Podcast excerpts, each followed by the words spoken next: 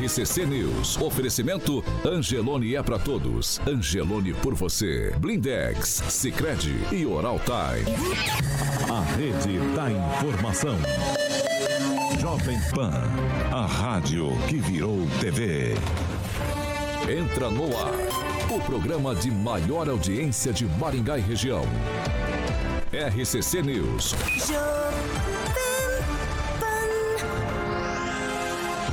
Olá, muito bom dia para você que nos acompanha aqui pela Jovem Pan Maringá 101,3. Muito bom dia sempre para você que nos acompanha, participa, faz seu comentário por nossas plataformas na internet. Todos vocês são bem-vindos para participarem hoje, trazer a sua opinião, discutir, discordar, concordar com os nossos colunistas aqui nesta quarta-feira, dia 30 de novembro. Já estamos no ar. Jovem Pan e o tempo. Agora aqui em Maringá, 22 graus, dia de sol, tem aumento de nuvens e aí possibilidades de pancadas de chuva a partir da tarde. Amanhã, parecido com hoje, sol, nuvens e também temos possibilidades de chuva. As temperaturas amanhã ficam entre 18 e 34 graus. Agora, os destaques do dia. Jovem Pan. O PT pediu e o Tribunal Superior Eleitoral aceitou e antecipou a diplomação de Lula para o dia 12 de dezembro. E ainda no programa de hoje temos entrevista com o deputado federal eleito pela União Brasil, Nelsinho Padovani.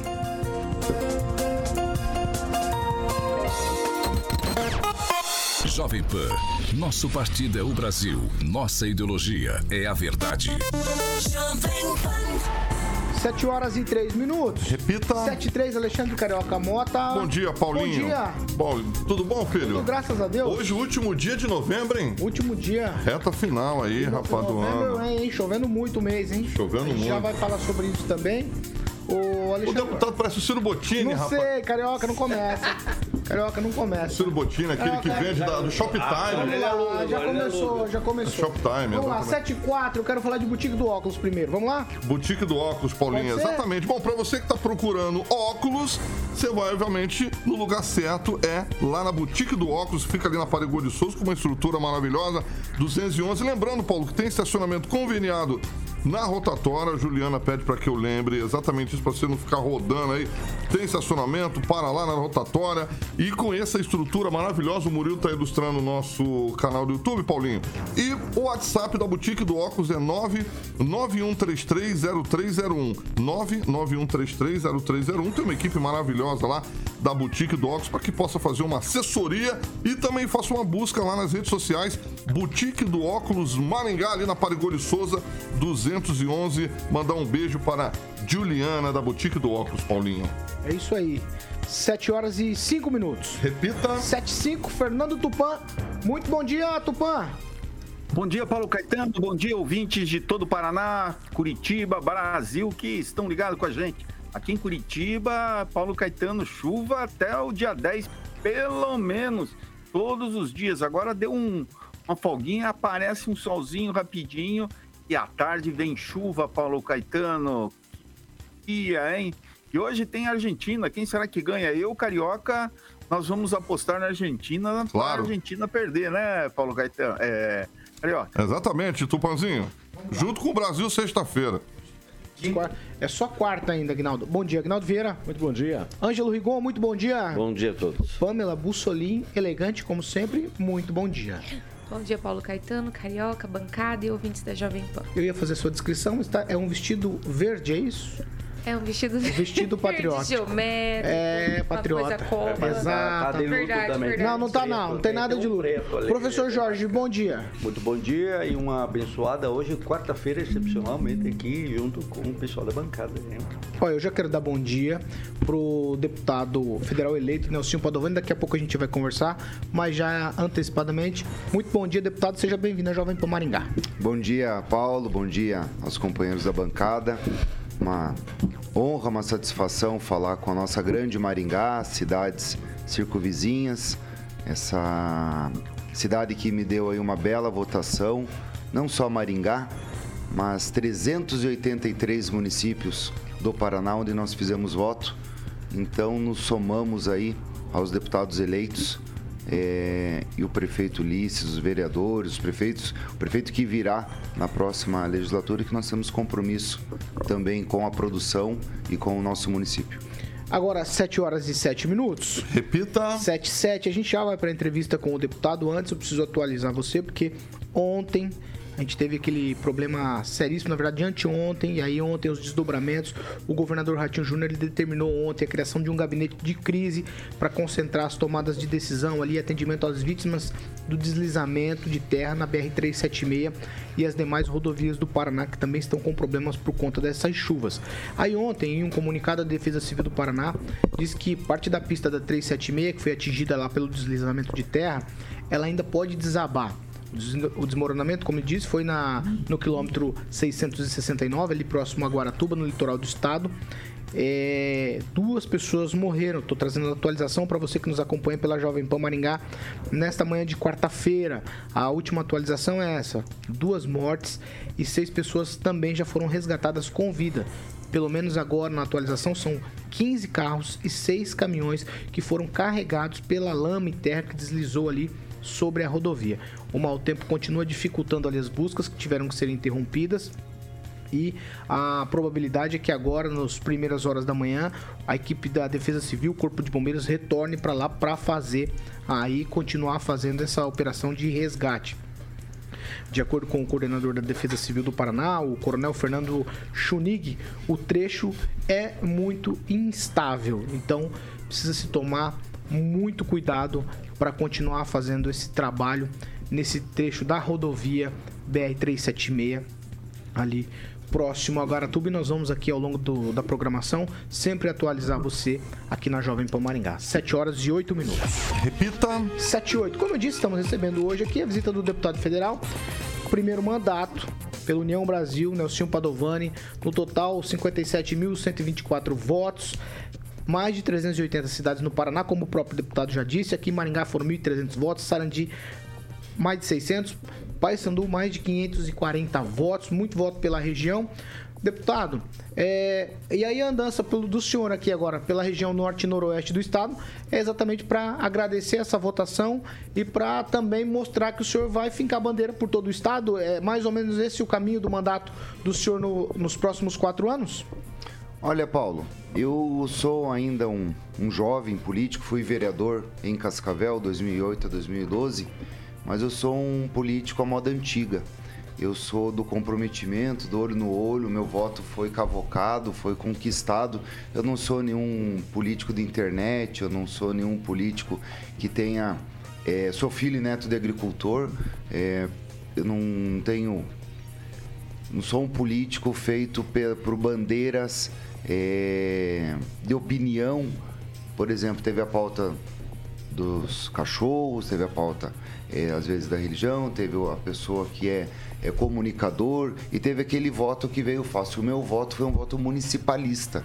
O meu voto foi o voto da pessoa que se sentiu é, abandonada em Astorga, em Sarandi, em Colorado, em Paranacite e queria um deputado que realmente atendesse o líder, o vereador, o prefeito. Como meu pai foi deputado federal em 2008, 2010 a 2018, nós deixamos muitos contatos, muitos amigos e esses eu procurei, apertei a mão e nos colocamos à disposição e sentimos a necessidade desse político que volta para o município. Claro que a gente entende que o Congresso Nacional, a função do deputado federal é legislar nossos direitos e nossas obrigações. E eu sou contra essas emendas parlamentares, mas elas existem as emendas parlamentares foram colocadas na Constituição de 1988, justamente, eu acho, pelos políticos da época, para garantir esses currais eleitoreiros, porque não é função do deputado federal fazer obras ou ter emenda. Mas os deputados de cidades e aí nós vemos Curitiba com 4 milhões e meio de eleitor, a região, aí depois nós ficamos com menos votos a região norte com 2 milhões e meio, a região oeste com 800 mil eleitores e o sudoeste com 600, 500 mil eleitores. Então, essa falta desses políticos que vão lá na comunidade, que vão lá falar com o vereador, com o prefeito, sentiram falta e aí que entrou bem o nosso nome por uma tradição política. Meu pai, em 2014, foi avaliado pela revista Veja, o 15º melhor deputado federal do Brasil. Naquele ano, e até foi muito interessante, Paulo, recebi na, no dia 21 de dezembro a revista Veja, que acho que chegava toda segunda-feira, e quando eu vi estava escrito assim, o ranking do progresso. Aí, os melhores parlamentares avaliados do Brasil. E de repente estava folhando a revista Veja, gritei, mãe, olha o nome do pai aqui, como 15º melhor deputado federal do Brasil. Isso deixou um legado, isso deixou uma marca. Eu acho que o sucesso, o nosso sucesso nessa campanha como deputado federal, porque entrar de primeira, na primeira campanha você entrar, não é fácil. Você tem que ter uma história política, você tem que ter um, um lastro político. Isso aconteceu em Maringá, tive apoio de companheiros, o Wagner, ex-secretário é, da prefeitura, mas também somos empresários aqui, é, estamos empreendendo. Tem uma rádio em Sarandi, a Rádio Banda 1, então vivo a comunidade de Sarandi, temos loteamentos que estamos fazendo em, em Maringá, somos loteador em Londrina, a região norte eu fiz aí quase 60 mil votos, então acho que é a renovação política, é a vontade de mudar mesmo, muitos políticos tradicionais ficaram fora, né? nesse mandato. Vimos aí o Rubens Bueno ficou fora, o Frangão ficou fora, o deputado Hermes Parzanello. Então, é a nova política. Quem vão ser os novos nomes, os novos deputados federais que vão, vão estar à frente desse vagão, desse trem chamado Brasil e colocar esse país para andar no, no prumo e nos trilhos. Rigon. É justamente isso que o senhor falou, deputado. É, foi difícil, muita gente boa ficou de fora, muita gente novata, porque é o normal ficar de fora. E o senhor é novato, mas vem de uma família de políticos. O senhor enfrentou algum tipo de dificuldade por conta disso? Como enfrentaram essas pessoas que começaram agora na política? Ângelo, o que, que eu vou te dizer? Foi uma campanha muito abençoada por Deus, sabe? Eu, no dia 30 de novembro do ano passado, eu fiz um, um, um almoço que eu chamei os líderes mais próximos, chamei vereadores, chamei as pessoas que nos apo que apoiaram meu pai, prefeitos ex-prefeitos. E na ideia eu fiz uma pré-campanha para prefeito em Cascavel. Eu queria ter saído candidato a prefeito para dizer que nós tínhamos que mudar a matriz econômica da nossa cidade. Porque se ficar só no agronegócio, só na agroindústria, o salário de frango é um salário de fome. E é 970 reais. E Cascavel tem uma peculiaridade que tem uma indústria de carroceria de ônibus, a Mascarello, uma montadora de ônibus. Só que lá nós não injetamos a espuma do banco, nós não fazemos a costura dos bancos, nós não fazemos a cortina, não fazemos o tapete, não injetamos o para-choque, não fazemos as rodas, o volante, tudo vem importado de Caxias do Sul, de Campinas ou da China. E eu queria dizer que nós tínhamos que mudar a matriz econômica da cidade para ser uma cidade metal mecânica e agroindustrial. Nós temos duas fábricas de silos, a Consilos e a Comil, e não temos uma indústria de parafuso na cidade. E eu queria ter saído candidato a prefeito, mas aí veio a pandemia, o nosso prefeito Leonardo Paranhos muito bem avaliados, a qual nós aí nos juntamos a ele. E aí, Ângelo, eu cheguei a ter naquele momento 6 a 8% da, da intenção de voto. E aí eu falei, opa, eu acho que. E meu pai já tinha nós já fizemos seis campanhas eleitorais, meu pai bem avaliado, eu, vereador, bem avaliado. Falei, ah, acho que eu vou sair para deputado estadual. E aí fui conversar com meu pai, pai, o que, que você acha de sair para deputado estadual? Daí ele falou, fala com a tua mãe, que sabe, né, que mãe... Eu falei, mãe, o que, que você acha de ser deputado estadual? Não, nós não queremos mais política, tal. Fala com o teu cunhado, tem um cunhado em Londrina. Falei com o Binho, não, mas a gente te ajuda. Aí eu voltei a falar com meu pai, falei, pai, ok, então vamos começar uma campanha para deputado estadual. Ele sentou na cadeira, assim, professor Jorge. Ele murchou. Eu falei, ué, o que, que foi? Você não pediu para mim falar com eles? Sai para federal. Eu falei, você tá louco? Deputado federal é 100 mil votos. Da onde que eu aqui do interior, ex-vereador, você fora da política faz oito anos, da onde que eu vou me eleger vereador, é deputado federal? É 100 mil votos, estadual é 30. Ele falou, sai para deputado federal, porque você vai deixar as empresas, você vai ter que se dedicar, você vai trabalhar, e quando você chegar no Paraná, e falar Padovani, as pessoas vão pensar federal. O meu voto é federal. E foi o que aconteceu. Ele viu o que nós não via. Ele sentiu o que nós não sentia. E nós colocamos o. Começamos a correr e no dia 30 de novembro do ano passado, hoje faz um ano. Minha campanha fez um ano. Meu aniversário foi 29 de outubro. No dia 30 de novembro, eu reuni alguns amigos e subi numa cadeira e fiz um discurso. E a hora que eu terminei, eu vi, colou. Ninguém torceu o nariz. Porque quando você fala um aquele negócio, você já tá. Ih, acho que é." As pessoas falam, é novo, vai se eleger, vai dar certo. E aí eu comecei a correr as cidades, os municípios, e combinou aí com 60 mil votos. Acertei no partido, né? Que eu era presidente do PSL, depois se uniu com a União Brasil e, e nesse partido tinha quatro deputados federais, Aline Sleutz, Felipe Barros, Felipe Franceschini, Pedro Lupion, e culminou do Pedro Lupion, a Aline e o Felipe Barros saírem do partido, só ficou o Franceschini, e eu falei, gente, é a hora é agora, vamos focar que vai dar certo, e deu, certo. Vamos lá. Fernando Tupan, sua vez. Tudo bem, Nelsinho? Parabéns pela vitória. Obrigado, Uau. Tupan. A, a minha pergunta é bem fácil assim. Você foi eleito por um partido de direita.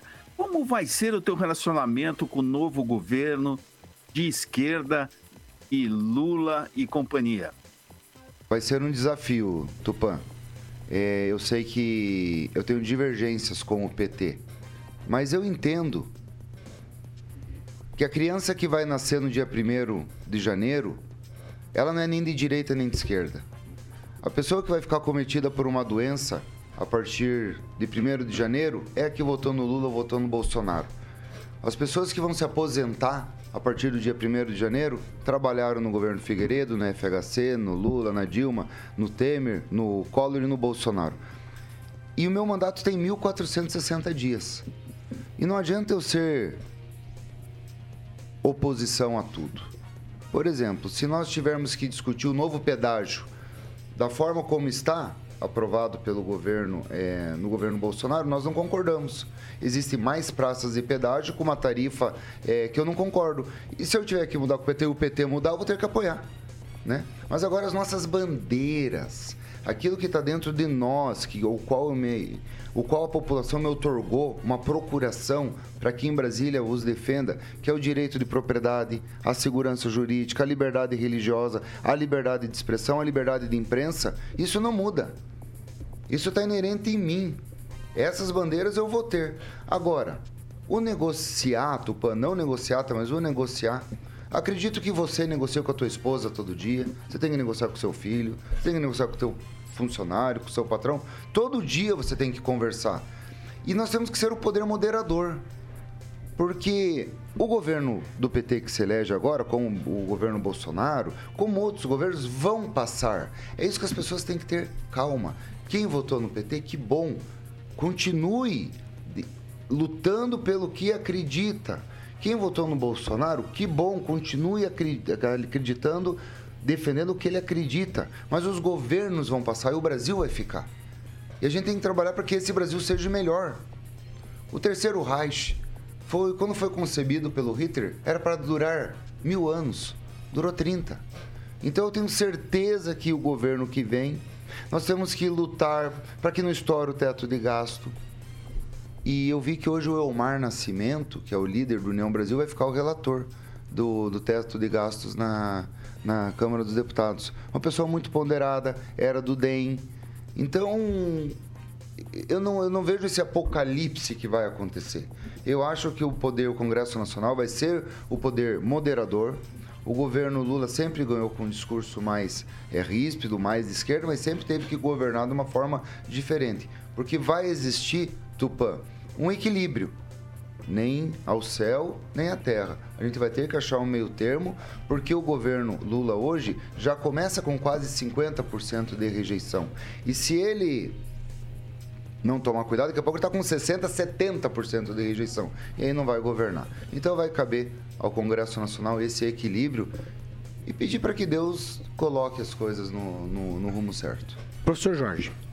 Você colocou uma questão bem importante a respeito do pedágio. O pedágio hoje está na União, ele que tem essa caneta na mão, há um pedido agora para haver uma suspensão para que o debate seja eh, com o próximo governo. Me parece que essa ideia você também estaria concordando, seguindo o que você expressa. Mas a minha preocupação é, é a seguinte: em Cascavel, Cascavel foi a primeira cidade aqui do Brasil a iniciar o projeto de cortina verde e que é uma proteção de 50 ou 300 metros para a deriva de agrotóxicos. Né? Foi uma política pública instruída ou instituída pelo Ministério Público Estadual que busca, então, garantir aos habitantes de áreas urbanas uma, um, um, um ar de qualidade e que essa deriva dos agrotóxicos não os atinja. É, tem se mostrado eficiente essa cortina, em Louisiana também um caso gravíssimo, né? E é, Luca do Rio Verde é o grande exemplo do Brasil e ao mundo com essa deriva e essa intoxicação massiva. A, a sua opinião é, a respeito da convivência com os agrotóxicos no mundo urbano, em dois pontos. O governo Bolsonaro cortou todas as análises que eram feitas dos alimentos em razão dos agrotóxicos. Então, nós não temos há vários anos a informação. O PL, que está sendo denominado do veneno, muda a palavra agrotóxicos para pesticidas, o que também é tentar confundir as coisas e acelera a liberação, inclusive com um registro temporário dos agrotóxicos proibidos na Europa. Qual é a sua opinião a respeito dessa situação dos agrotóxicos no Brasil e do mundo urbano? Olha, professor Jorge, um país tropical como é o Brasil, que produz três safras por ano, infelizmente não existe tecnologia hoje ainda para nós produzirmos sem agrotóxicos. Infelizmente, ninguém passa e eu tenho duas irmãs agrônomas, um cunhado agrônomo e sou pós-graduado em fertilidade de solo. Ninguém quer se envenenar. Ninguém. Eu tenho um tio que teve câncer por causa de agrotóxicos. Então, se nós fazemos todo o esforço para fazer a correção do solo, a adubação do solo, para ter a semente de qualidade, para rezar para chuva ou fazer irrigação, para colher, armazenar, industrializar, distribuir, fazer o alimento chegar na, na mesa das pessoas. Ainda tem fome no Brasil e no mundo. Imagina se a gente é, quebrar um elo produtivo desse. Então, essa cortina verde, a qual, a qual o senhor lembra muito bem, ela é importantíssima porque é, todas as cidades, Maringá, igual Sarandi, igual nós temos os perímetros urbanos se colando com o, período, com o perímetro rural. E o vento leva, lembro, o vento leva o herbicida, o fungicida, o agrotóxico para os rios, para os mananciais. A gente vai ter que achar uma, uma solução, mas que seja essa dessas, dessas camadas verdes para não atingir as cidades. Mas infelizmente, hoje, por nós sermos um país tropical, na Europa você usa menos é, herbicida, porque lá seis meses é, é, gelo, é neve. Então ali ele mata o percevejo, mata os, o, as as pragas invasoras é, da agricultura. Mas infelizmente no Brasil, por ser um país tropical, você não tem essa condição. E não tem como você fazer biologicamente esse controle. Se demonizou muito a agricultura. É, existe aí uma. que a, o agro é tóxico, que o agro é isso, o agro é aquilo. Mas se com toda essa força que a gente tem de produção ainda tem fome, e não é assim que a agricultura comercial é o demônio e a agricultura familiar, a pequena agricultura, é a salvação. Não, elas se, com, elas se completam. Todas elas são importantes. Nós temos que ter trazer a razoabilidade para a discussão. Eu não quero agrotóxicos, mas qual que vai ser a saída? Nós temos produtos é, proibidos no Brasil que são é, liberados no Paraguai. Por isso que tem esse contrabando. São liberados no Paraguai, por quê? Porque no mundo são liberados. Então a gente tem que entender o que está acontecendo. Mas existem outras coisas que eu vou dizer é, para ti, e eu até eu faço a pergunta inversa. O agrotóxico, ok. Mas a energia solar é uma energia limpa ou suja? Ah, com o resíduo das placas solares é um problemão. Hein? É suja, isso. Uhum. Porque... Mas a eólica é excelente. Excelente, claro. E por que, que ela não é implementada? Há, uma, há um controle de é. determinadas tecnologias que são, vou denominar de Então verdes, veja que para nós né? sobrevivermos, infelizmente, uhum. a gente nos intoxica, né? Hoje aí essa placa solar, como está colocando, para o ouvinte que está nos ouvindo, e eu não quero que seja um choque, tá, Ângelo? Por exemplo, você não pode ver a energia solar como uma foto, você tem que ver ela como um filme. Aonde ela é produzida, a placa solar? Na China. Uhum. Qual que é a matriz energética da China? Carvão mineral fura a camada de ozônio e faz poluição. Aí ela vem, aí tudo bem, na hora que ela está sendo utilizada, a placa solar, ela é uma energia limpa. Mas o descarte da placa ela, a placa é lídio, chumbo, metal pesado. Ela vai pro, ela vai pro lençol freático. Como vai a tela de televisão, como vai a, a tela de celular. Então, a energia solar é uma energia também poluente e que não falam isso como um agrotóxico, né? Que, então, nós temos que realmente ouvir as duas pontas. Sempre. Eu aprendi isso na minha vida quando eu fazia um projeto de lei, quando eu era vereador, eu achava que era fantástico. Mas às vezes um outro vereador fazia uma emenda, eu falava, sabe que ficou bom? Melhorou. Então é esse o poder moderador, uhum. professor Jorge, que eu quero levar para o Congresso Nacional. Eu sou uma pessoa que me elegi de centro-direita, tenho a convicção, sou cristão, é, né? Mas eu sei que a gente tem que ouvir. Ontem um senhor, numa reunião, falou uma coisa muito bacana. Eu, eu visitei a PAI, na cidade de Santa Amélia. Muitas crianças com deficiência, crianças, adultos, pessoas com 30 anos, né? Ali na PAI, 30 anos de idade tal. E quando a gente foi numa reunião depois, eu fui mais votado de Santa Amélia.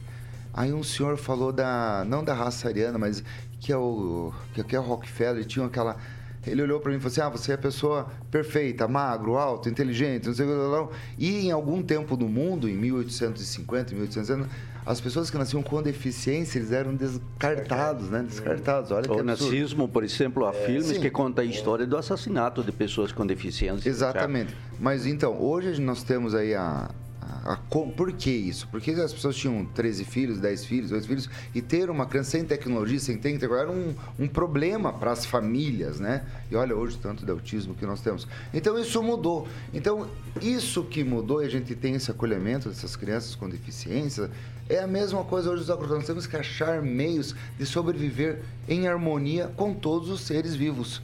Os animais, a água, o meio biológico, a fauna, a flora, os é, humanos para que a gente tenha um equilíbrio. Isso a gente, a nossa maturidade como ser humano vai nos levar a isso. Professor. Pamela, o filme, professor, não, só, só o filme Perdonar, Perdonai as nossas ofensas, que é o filme que conta a história do assassinato. Vamos lá, professor. Deixa eu fazer o giro aqui. A vez de... também no meio indígena, Pam... né, professor? É, Pamela Bussolini. Vai, Pamela. Vamos Bom lá. Bom dia, deputado. Deputada, minha pergunta é muito objetiva. É, você foi eleito em tempos difíceis, né? Muitas polêmicas nós temos hoje no Brasil, situações complicadas como essa crise né, entre os três poderes, como você citou o uso do dinheiro público, teto de gastos, enfim. É, o que, que o senhor acredita que seja primordial para a Câmara debater né, nesse primeiro momento, né, que vai ter essa mudança da casa, realmente, como você falou, é, um, um, parlamento mais à direita? É, o que você acredita que é essencial discutir nesse primeiro momento? Nós vamos ter que viver o dia a dia. Infelizmente, Pamela, e bom dia, não lhe cumprimentei antes. Eu fico muito chateado que a gente vai acabar discutindo coisas que já estavam acertadas, como o direito de propriedade, uhum. como a segurança jurídica, você falou indígena antes? É, é da questão de. Ah. Que o professor estava falando sobre, né? Ah, essa tá. Questão Por exemplo, a questão indígena. A questão indígena, Pamela, vai vir na pauta e ela me preocupa demais. Hoje o Brasil tem 14%, hoje os indígenas do Brasil têm 14% de todo o território nacional. E são 800 mil índios. Você sabe qual que é a porcentagem da agricultura do Brasil? Total, agricultura e pecuária. 10%? Mesmo 8%. E veja, os índios já têm 14%. Se passar o novo marco temporal, eles vão para 30% do Brasil. Regiões aqui no Paraná mesmo, como Palotina, como é, Iporã, Terra Roxa, Guaíra, Marechal Rondon, pode perder é, na tribo Avá Guarani pode perder terras agricultáveis que já são de domínio ou já são cultivadas e geram eh, comida, riqueza e foram compradas com títulos é, otorgados pelo Estado há mais de 50 anos aos agricultores e à sociedade. E se voltar um novo marco temporal que está lá para ser votado o PL 490, a gente corre o risco do, da, da questão indígena ser 30% do Brasil. E isso vai ser uma catástrofe. Sabe por quê? Por que está tendo a guerra na Ucrânia? Será que é por causa das. Da, que a OTAN ia colocar míssil lá perto e entrar na OTAN, a Ucrânia ou não? Não, é porque a Ucrânia tem carvão mineral, é porque a Ucrânia produz 25% de todo o trigo da Europa e é porque a Ucrânia tem ferro e tem aço. Então a questão indígena, eu gostaria de chamar a atenção, nós somos a favor do índio, nós somos a favor do ser humano. Nós entendemos que o índio tem que ter saúde, tem que ter vacina, tem que ter educação, que o índio possa produzir nas suas terras. Exato. Sabe? E, e- e eu vejo a inversão ao contrário, de que o índio tem que ter mais terra. Mas não é isso que nós temos que ter. A terra do povo, a terra de todos. Nós só somos usufruários enquanto estamos vivos. O dia que a gente morrer, a terra não é de ninguém. Nós temos que fazer a vida ser melhor para as pessoas. Então, quando eu vejo a questão indígena, que vai ser discutida de novo no Congresso Nacional, são coisas que estavam acertadas já na Constituição de 1988. Então, são pautas que vai virar uma guerra. Porque existem questões ideológicas que acham uma coisa, muitas vezes promovidas por ONGs internacionais ou até nacionais que a gente não sabe qual é o interesse por trás, se é o subsolo, se é o solo, o que, que eles vê lá na frente, e que a gente vai ter que aqui ficar discutindo coisas acertadas. E a pauta às vezes não anda. Então, o que, que seria o certo a gente discutir? A reforma tributária, a reforma eh, administrativa, é, as pautas econômicas, não furar o teto de gasto, porque hoje o teto de gasto ele foi colocado da forma com que foi estudado no governo Temer, seria o seguinte: se a gente controlar, em 20 anos a gente paga a dívida interna e externa. Mas hoje, se furar o teto de gastos, essa dívida de 20 anos a gente vai pagar em 30, 40, 50 anos. Então são coisas que estavam acertadas. E eu vejo esse retrocesso agora muito preocupante. Então, eu tinha um piloto que aí meu pai teve, meu pai era piloto, então a gente tinha avião.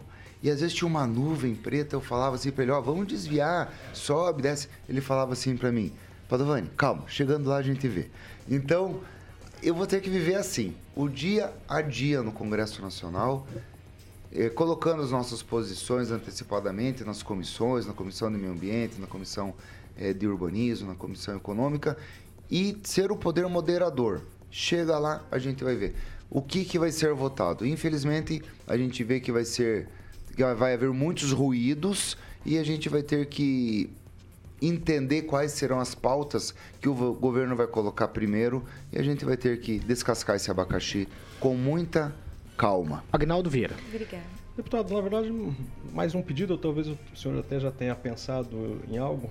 Aqui em Maringá a gente vive uma dificuldade com as empresas que ganham licitações, principalmente na área da construção civil, onde participam da licitação, colocam um preço baixo para ganhar a licitação, depois que ganham e iniciam a obra, eh, dizem que precisam de aditivo, que subiu eh, o- a, a produção da matéria-prima, enfim, e fica aquela obra parada e uma questão administrativa, jurídica que se arrasta, às vezes por meses, até para tirá-la fora da, da concorrência, ou enfim, chamar a segunda colocada.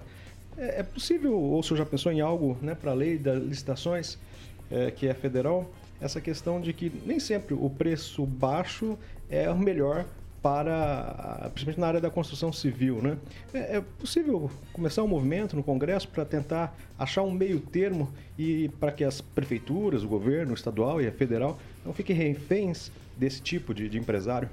A Lei 8666 já tem parâmetros de você tirar é, empresas que você vê que não vão ter condição de, de realizar as obras. Eu perfeita sua colocação. Quando o aeroporto regional de Cascavel foi feito, não sei se aqui aconteceu a mesma coisa, mas a emenda para a construção da- do aeroporto, tão importante para uma região inteira do oeste do Paraná, foi uma emenda do meu pai, na época de 5 milhões e 800. E quem ganhou a obra foi uma empresa, uma empresa chamada Onça, não sei se vocês lembram desse caso, e ela quebrou e atrasou a obra em tanto tempo. Era um recurso federal licitado pelo Estado e administrado pelo município, porque a transitária era do município. E esse ano passado, o governo federal liberou muitos recursos para obras.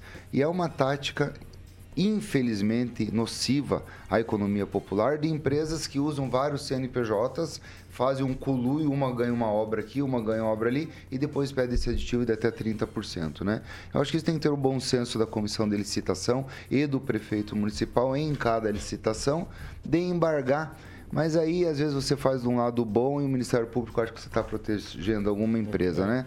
Eu acho que a gente tem que pensar que as pessoas, quando entram E precisamos ter mais empresas concorrendo, sabe? O problema é que hoje está dando muita licitação deserto. Dando em deserto porque as pessoas já não querem mais vender para o poder público. Hoje a economia está tão aquecida, os construtores estão, estão até agora, não sei como vai ficar para frente, tão aquecidas que muitas prefeituras, se você passar, conversar com tudo, de cada 10 licitações, uma no mínimo, ela dá deserto. Então, tem que ser feito, o dinheiro público é um dinheiro suado do contribuinte e, e as coisas, mas eu sou muito Acho muito importante essa terceirização das obras. Sabe que quando eu fui vereador, eu fiz um projeto de lei, até falo aqui para os vereadores, estiverem ouvindo, que toda obra municipal tinha que ter no mínimo 30% de mão de obra local. Isso é lei hoje em Cascavel. Então, se vem um, uma empresa fazer uma obra aqui em Maringá, ganhou a licitação, vai fazer um colégio. Vamos dizer que ela é lá de Ribeirão Preto. Vem fazer um colégio que vem, às vezes eles trazem os 10 pedreiros, os 10 ajudantes, os 10 carpinteiros e não contrata aqui nem a servente, nem o contador, nem a secretária. Em Cascavel nós temos uma lei é, de minha autoria, que toda obra municipal tem que ter no mínimo 30% de mão de obra local. Isso ajudou muito a fomentar, a combater a, o desemprego na cidade, mas se a, a empresa falar, ó, aqui não tem aquela mão de obra qualificada, tudo bem, aí você tira. Né? Então são coisas que. Mas tem que mudar sim. Pode ter certeza. 7 horas e 37 minutos. Repita. 7 e 37 nós estamos hoje, na manhã dessa quarta-feira, entrevistando o deputado federal eleito, Nelsinho Padovani. Eu gostaria de agradecer a presença do deputado aqui na Jovem Pan Maringá. Muito obrigado, deputado, pela sua presença aqui, batendo esse papo com a gente, falando aí dessa nova empreitada lá em Brasília nos próximos quatro anos. Muito obrigado, deputado. Obrigado, Paulo. Obrigado pela oportunidade. É, me coloco à disposição da sociedade. Teremos é, projetos importantes, Paulo, que vocês vão é, nos acompanhar. Como legislativo, uma lei de segurança alimentar para a gente conseguir realmente é, abaixar, diminuir a pobreza e a fome no Brasil. E um outro projeto que uma hora a gente pode discutir, que é a criação de um canal bioceânico, uma ferrovia bioceânica ligando o porto de Paranaguá ao porto de Antofagasta. Se me permitir mais um minuto, Paulo, é... por que, que o Panamá é a Dubai das Américas? Porque o Panamá tem o canal do Panamá. E nós podemos, no Brasil, ter um, uma ferrovia, Ângelo, que liga o Porto de Paranaguá ao Porto de Antofagasta. Projeto do Martinez, se eu não me engano. Né? Uma proposta do, é. do, do ex-candidato a governador que parou. E sabe onde qual que é a ideia? O que, que o Itaipu vai fazer, agora que ela paga o financiamento dela, vai sobrar 1,2 bilhões de dólares. O que, que ela vai fazer com esse recurso? A Itaipu, que alagou 150 mil, quilô, 150 mil hectares de terras agricultáveis. E a Itaipu acaba em 200 anos que a Itaipu vai deixar de legado para o Brasil, para o Paraguai? É deixar um corredor bioceânico, uma ferrovia bioceânica. Isso eu vou lutar muito e tenho certeza que vocês vão ouvir muito a gente falar isso no Congresso Nacional. Muito obrigado, um bom dia a todos. 7 horas e 39 minutos. Repita. 7, nós vamos para um break. Rapidinho a gente volta e vamos falar aí da antecipação da diplomação do candidato Lula, eleito na última eleição, tá certo? A gente já volta.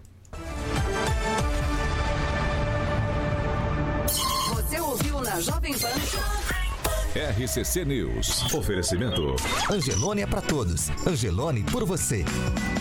Blindex. Escolha o original. Escolha Blindex, a marca do vidro temperado.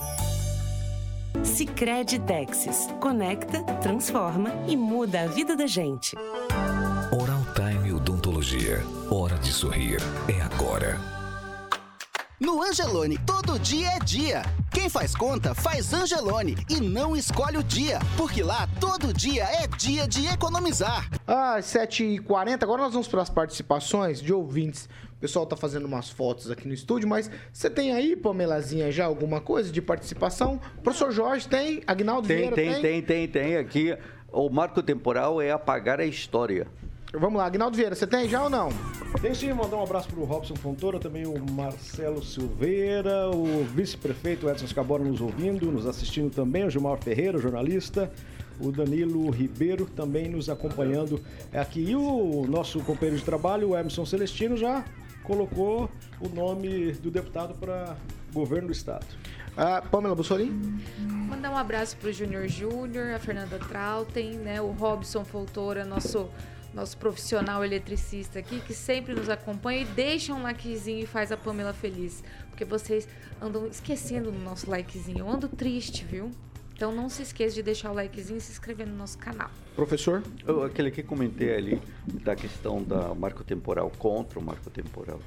É, você tem, Rigon, alguma coisa? Tenho, tenho recebi é, elogios aqui à fala do, do deputado Nelson Padovani, que uma, uma pessoa que não conhece ele, que disse que ele deu uma aula, inclusive, para o pessoal da bancada. Queria mandar um abraço pro Paul, pro Paul Stanley e o Gene Simmons, que começaram há cerca de meia hora o show lá no Tóquio Dome, no Japão, que não estão ouvindo a gente. É, e... Infelizmente, né? Eles estão perdendo. E É. eu ia esquecer, durante essas minhas curtas férias, eu estive em Londrina e conheci um pessoal muito bom. Paulo Lima, Adelaide, Marrom, o Ganchão, que eu já conhecia. Então, no pessoal da velha guarda, um abraço a todos de Londrina. Hum, Você tem mais algum, Agnaldo? Quanto tempo, Carol? Vai, Agnaldo, você tem? Vai. O Júnior Júnior, o Carlos Henrique Torres, Claudemir de Freitas, a moçada que sempre está aqui conosco, nos ouvindo e nos assistindo no 101.3 MHz, frequência modulada. Ó, aí sim, Pamela. Não, eu perdi ali o nome, mas um ouvinte tinha colocado ali como, né? Vão, vão conciliar aí essa agenda verde com comida barata, interessante. Então o deputado estava aqui até fazendo algumas uns uns umas pontuações interessantes, né? Ó, ó, ele tem aqui, esse deputado é de Cascavel, então é cobra. É, Aí vai falando que é PL do veneno, corre o risco de sobrar para ele analisar. Vamos lá. Estou enrolando a barriga. Ai, meu Deus do céu. 7 horas e 43 minutos. Repita. 7h43, a segunda meia hora do programa, um oferecimento de Jardim de Monet, Termas Residência, Carioca. Boa, Paulinho. Antes de falar aqui, o Carlos Henrique Torres, ele quer saber quando que ele vai participar do programa. E é verdade, hein, que você tinha falado isso aí. Ele quer vir aí É. participar Ele- com a ele- rapaziada aí. Ele tá contando nos Um dedos. abraço Vai chegar, vai chegar. Vai chegar, eu tô ligado, vai chegar. Fica tranquilo, cara. Paulinho, é, ontem eu fiz entrevista com o Gibinha, ontem aqui. E eu não sabia, Agnaldinho, falei, obviamente, do Agnaldo, inclusive na entrevista ele falou que se o anjo tá gravado e filmado, se o anjo e o Agnaldo não for, ninguém vai. Então, é o proprietário que tá falando, eu concordei, obviamente, com ele, claro. Todos eu sou puxar saco. Vamos levar o Padovani lá também. Vamos levar o Então, você Padovani. Ali precisa- tem, hein? Ali tem Você dinheiro. precisa ali tem. providenciar rapidamente um CPF, Agnaldo. Pra- É isso aí que... é- Ah, eu tenho... Não faça Não, indiscrições. é. Não faça indiscrições. Jardins de Monet, Termas Residência. Por favor. Rapidinho pra Não, Agnaldo. não, não, não, não, não, não, não. Então tá bom. Então o Giba me falou, Agnaldinho, que além dessa fase que nós iremos lá, tem mais duas, eu não sabia, eu tava com ele ontem aqui pessoalmente. A, a última fase é uma que ele falou lá, de uma boia que você vai sentar na boia e vai levando, vai. Ele, ele Um- um explicou. rio- um rio, né? É, ele rio. explicou é, Que detalhadamente bacana, como hein? é que é Boia lá. cross, boia cross? Ele explicou o Giba. Mas agora eu não vou saber. Eu sei que você fica numa boia e vai, ela E vai, vai, te levando e vai. E vai chegando aí. É coisa, coisa Rapaz, chique. padrão europeu, hein? É, exatamente. Vale a Chibinha. pena. Então, iremos lá na próxima. Aguinaldo já está com a sua presença em Angelito, obviamente toda Telefone a da bancada. Mondolux. Telefone da Mondolux. Monolux. E ontem, eh, Monolux, Paulo, rapidinho, e ontem ele falou o apelido do Bruno. Ai, meu Deus. Mandou, mano, o Gibinha, o Gibinha. Sabe que o Bruno andava de cavalo. Eu sabia que essa conversa ia chegar nisso. Agora mas ele é ficou pobre e não anda mais de Não, cavalo. Carioca, não começa. Pelo amor de Deus. 3224 3662 Monolux, Paulinho. Fala de novo. Monolux 3224 3662. Grande Giba, um beijo pro Gibinha, rapaz. Ainda Ah, bem que eu é. tava bem com ele, que dia que eu falei que ele tava namorando. Ah, ele tava lá, mesmo. 7 horas e 45 Beijo, Giba. 7h45. Repita. 7 horas e 45 minutos. Vamos lá, ó. A pedido do PT, o Tribunal Superior Eleitoral anunciou que a cerimônia de diplomação do Lula e de Geraldo Alckmin está marcada para segunda-feira, dia 12 de dezembro, às 2 horas da tarde.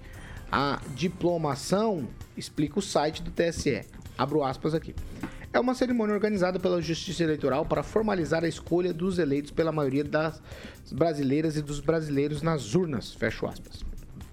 Os diplomas só podem ser entregues depois do término do prazo de questionamento legal do resultado da eleição e do processamento final do resultado. O evento em que o presidente da corte, o Alexandre de Moraes, eh, entregará os diplomas a Lula e Alckmin, marca o encerramento, então, completo do processo eleitoral e a posse, o diploma para o dia 12 e a posse prevista previsão para o dia 1 de janeiro de 2023. Vamos lá, por que, que é, aqui é, são bastidores da política? Porque o PT teria pedido o adiantamento. Vamos para colocar aqui as hipóteses. Ah, uma é adiantar a diplomação, é para ter algum tempo antes do recesso judiciário, que tem início no dia 20 de dezembro, aí o Lula pretende garantir uma margem de manobra para o caso de uma negociação no Congresso aí sobre a proposta de emenda à Constituição, aquela PEC da gastança, se ela não prosperar, o partido quer evitar uma, uma, uma solução aí judicial, ele quer tentar se organizar politicamente. A outra é que Lula já teria cerca de, de 8 a 10 ministros definidos aí para o mandato dele. Muitos já foram pré-convidados e estão instruídos a não falar nada para a imprensa. Aí, quando são sondados para saber se foram ou não convidados. Aí, o Lula tem planos de anunciar os nomes em bloco de uma só vez. A avaliação é que essa estratégia poderia diminuir a pressão em cima de algum ministro em particular. No entanto, essa divulgação, como eu falei, seria num bloco depois da diplomação. São teses e teorias que se ouvem aí no mundo político e eu, essa eu já começo direto com o professor Jorge Villa-Lobos. Professor, o PT pediu para diplomar antes e aí tem várias teorias do porquê do pedido. É a sua vez, professor. Olha, primeiro que com essa diplomação termina aquele fake news aquela falsidade, aquela mentira, né, grotesca, que Lula não pode ser diplomado porque teve condenações.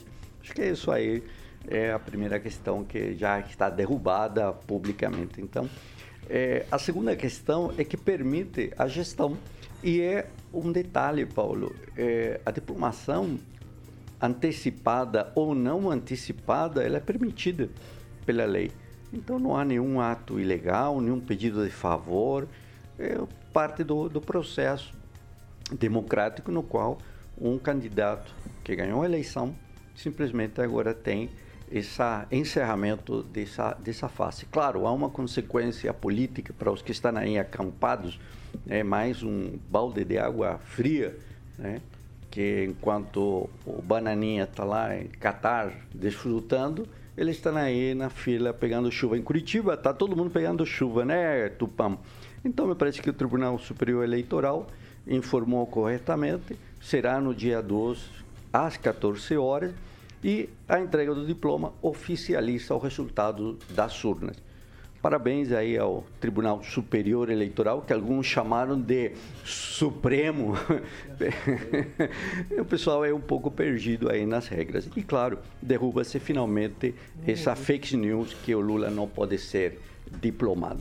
Fernando Tupan, sua vez. Ah, ele pode ser diplomado, professor. Agora ele não tem nada. O, o STF simplesmente anulou tudo. Ele legalmente não poderia, por ter sido condenado em segunda instância, ele não poderia nem ter sido candidato. Essa que é a grande verdade. E com relação, professor, com o que está acontecendo nos, nos quartéis de todo o Brasil, é um recado. É um recado para o Lula que ele vai ter que governar mesmo é, de verdade. Agora, se ele adotar aquele presidencialismo de coalizão, ou se vai adotar o presidencialismo de cooptação, que é o modus operandi do PT, ele vai ter problema novamente que nem teve com a Lava Jato. Isso você pode ter certeza absoluta. Então, tipo, não existe uma ilegalidade ele assumir. É, geralmente, a, a, o período de você diplomar os eleitos é entre o do, dia 12 dia 18 de dezembro, antes do, do Natal e Ano Novo. E isso vai acontecer. Aqui no Paraná deve acontecer né, também nessa data, entre 13 e 18, mas o TRE ainda não confirmou, Paulo Caetano. E eu vejo um, uma coisa seguinte: as manifestações não vão acabar. E o, o, inferno que o Partido dos Trabalhadores fez com as milícias digitais nas redes vai ser pago com juros e correção monetária a partir de 2023. Boa sorte, Lula. Você vai precisar muito para não voltar para a superintendência da Polícia Federal de algum estado. Ângelo Rigon, é, diplomação antecipada, posse no dia primeiro. Existem aí teses de por que o pedido. Primeiro, porque Lula quer um pouco mais de tempo para negociar, até porque não, não sei como se dá isso, até porque tem o recesso do parlamento. Mas a outra hipótese é de que ele quer fazer nomeação em bloco para evitar desgaste. É, eu poderia simplesmente resolver que eu fui instruído a não falar sobre eventual convite para ser ministro. Mas não vou falar isso não. É porque está dentro da lei. E o prazo máximo é dia 19. Então, até o dia 19, você pode diplomar, não havendo nenhum problema. É o caso dele. Não há nada. Tanto que ele disputou e ganhou a eleição. Ele é ficha limpa, não houve nenhum processo. O Exército referendou a, a, a, o, todo o processo eh, eleitoral, então tá- não tem nada demais. Eu, o que eu particularmente acredito é que é para acabar com esse negócio de 72 horas. Porque serão as 72 horas Mas mais passou, longas do mundo. Serão mais de mil horas no dia 12, às 14 horas. Serão mais de mil horas. E aí tem uma turma que acredita ainda. Então, a gente aguarda, que eu acho que o efeito eh, disso, dessa antecipação, do mais rápido possível, pode ser dia 19, sem problema nenhum. É acabar com essa bagunça que perturba a vida dos outros, dos que querem tomar, ter uma vida comum, uma rotina normal, que não existia até recentemente. Eu acho que vai ser o grande, a grande vantagem de- dessa diplomação, independente do dia, vai ser isso, vai ser acabar com a bagunça, inclusive da Avenida Mandacaru. Pamela Bussolim. Eu vou concordar com o Rigon. Realmente, a intenção aí dessa, desse pedido de antecipação, com certeza, é para acabar aí com essas manifestações contra a posse do Lula, né? Agora, eu penso que o PT tá se enganando, porque a verdade é que os brasileiros não querem beijar a mão do ex-presidiário e, e tê-lo como presidente. Diplomado ou não, isso infelizmente não vai mudar. Né? Então, a- o, a- o inconformismo das pessoas vai permanecer. Mas é, eu também concordo em parte, a gente não, não pode ser ingênuo, que esse pedido de antecipação também visa aí realmente um lastro é, aí de dias para que o PT recorra ao judiciário, né, que ele sempre pede sorrindo e o TSE, Supremo, enfim, atende e sorrindo mais ainda os seus pedidos, caso a, a, o PEC do estouro né, não passe como eles querem. Então, a verdade é essa e, no, no meu entender, o efeito jurídico, se eles anteciparem a posse, vai haver sim, mas arrefecer aí as, as manifestações e acalmar os ânimos dos brasileiros que estão inconformados com a eleição do presidiário, que teve sim processo, né? Como o Rigon falou, ele teve processo, teve condenações, mas elas foram anuladas. Isso não vai mudar foi, e. foi o professor Mas falou. ele. Não, você falou também que ele não teve processos. Mas não ele teve. O Exército sim. falou que não teve nenhum problema na teve, eleição. Sim, processos, condenações que foram anuladas e possibilitaram é, que ele fosse candidato e, e foi eleito, né, através desse processo duvidoso aí que a gente teve. Mas é a democracia também. que nós temos hoje, né? Agnaldo Vieira. Olha, eu acho que é, é por aí mesmo. E foi feliz a, a fala até do, voltando ao Padovani aqui, dessa questão, né? Ele é do União Brasil, tem um, um estilo bolsonarista, tem um estilo à direita, contra alguns preceitos do PT, mas diz que é um novo governo que se inicia. É claro que tem todo o histórico do PT, mas pode ser que com as bênçãos aí de Deus tenha mudado, tenham pensado. Então, é um novo governo. Eu acredito sempre que se no segundo dia ou se no primeiro dia tiver algo ilícito, né? Quem for de oposição, quem for contrário, que ingresse com uma ação, com a denúncia, eh, buscando, claro, sempre o melhor para o país. Então essa diplomação está dentro da, da legalidade, está tudo certo, né?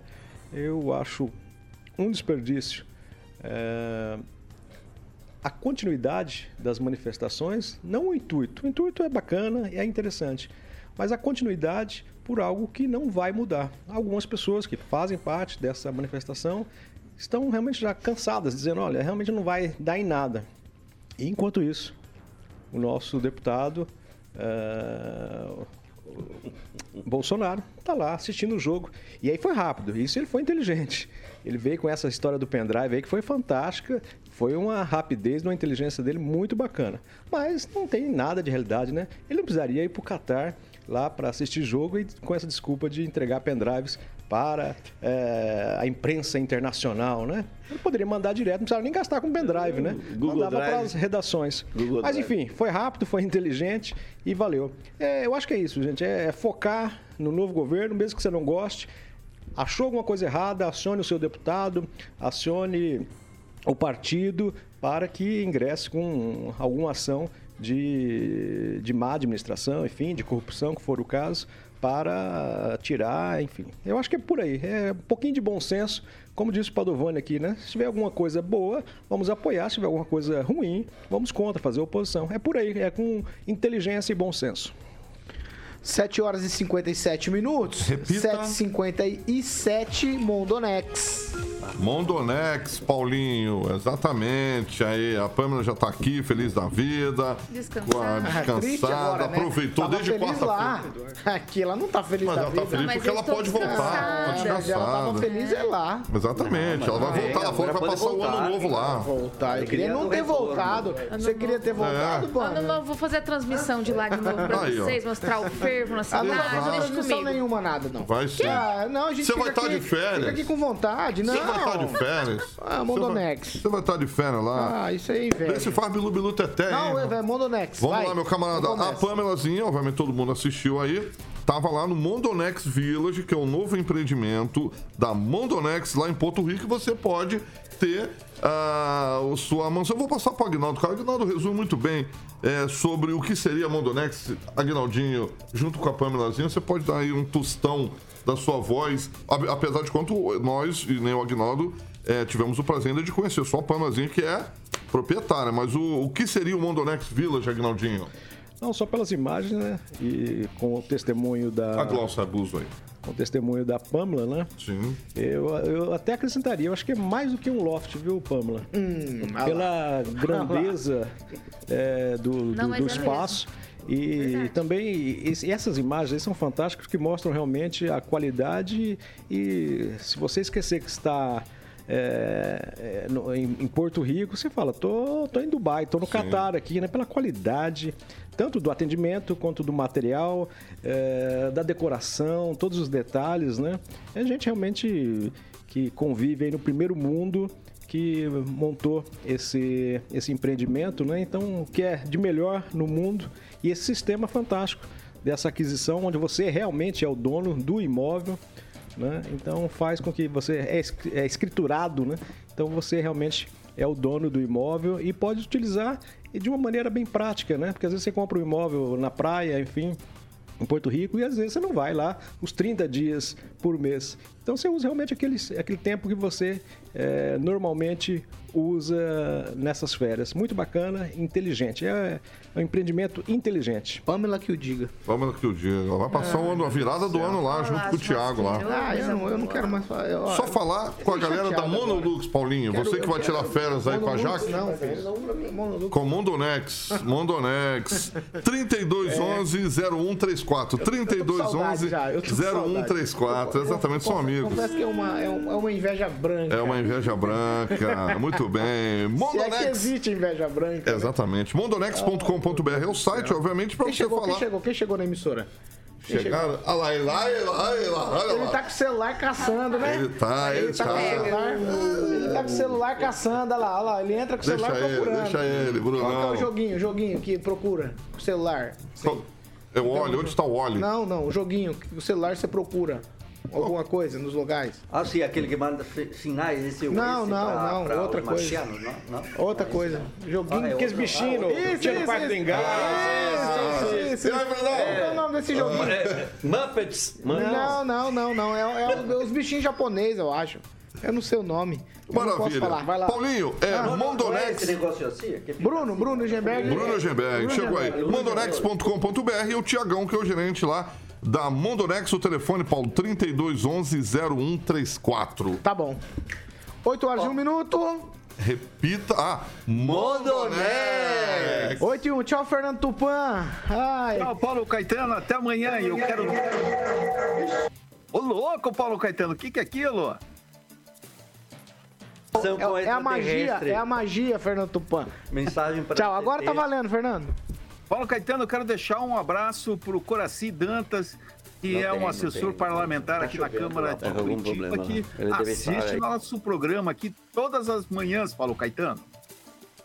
Tem que, é, parabéns. E parabéns pelo bom gosto de nos ver todas as manhãs. O problema é. Tchau, tchau, professor. Tchau, e até amanhã. O, o Tupan tá lá tentando. Liga, liga, Tchau, liga, liga. tchau Pamela Bussolini. Coitado do Tupan. Tchau, Paulo Caetano. Até Ai, amanhã. Deus. Aqui é o decoro parlamentar, a gente Ah, precisa é? estabelecer aqui. A quebra de decoro é, é total. Tchau, Ângelo Rigon. Eu não quebro. O Manuel 40 fala assim, o pessoal inspirado no Eduardo Bolsonaro, se catar, catar as coisas, sair de lá da frente do dia. Mas vocês ficaram com uma raiva do Eduardo no Catar, que eu, vou vi- falar. eu- não, não é raiva não, Pamela, é outra coisa. É outra coisa. Que Só todo mundo... do Eduardo no Catar. Eu nem go- eu Se prepare para sexta-feira. Ah, bom.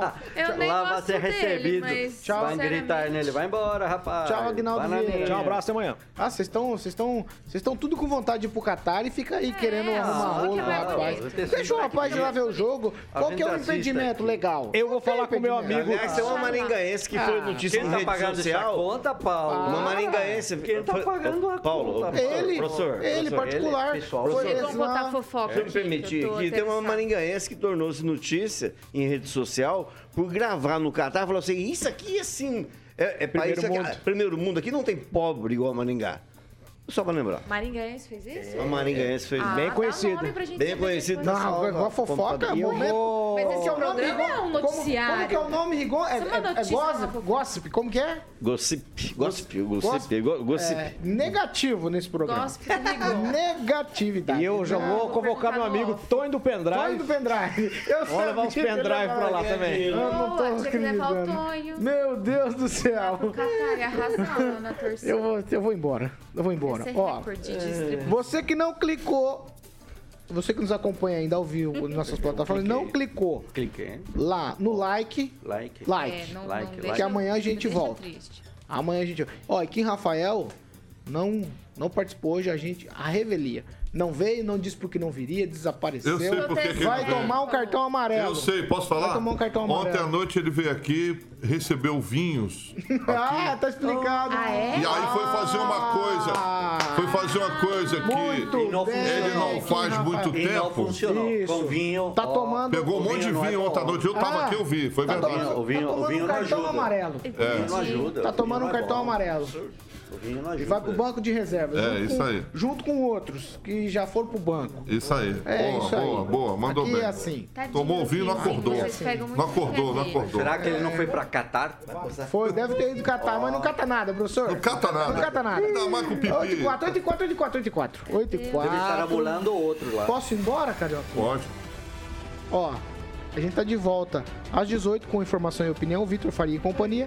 E amanhã, quinta-feira, quinta-feira, a gente volta com mais destas e outras. Eu olho pra vocês... É amanhã ou quinta-feira? aqui? É, eu não sei se é amanhã ou se é quinta. Vocês voltam?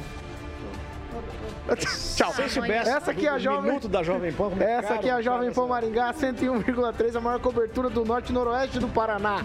27 anos, 4 milhões de ouvintes. Nosso compromisso é sempre com a verdade. Tchau pra vocês. Hasta la manhã. Tchau.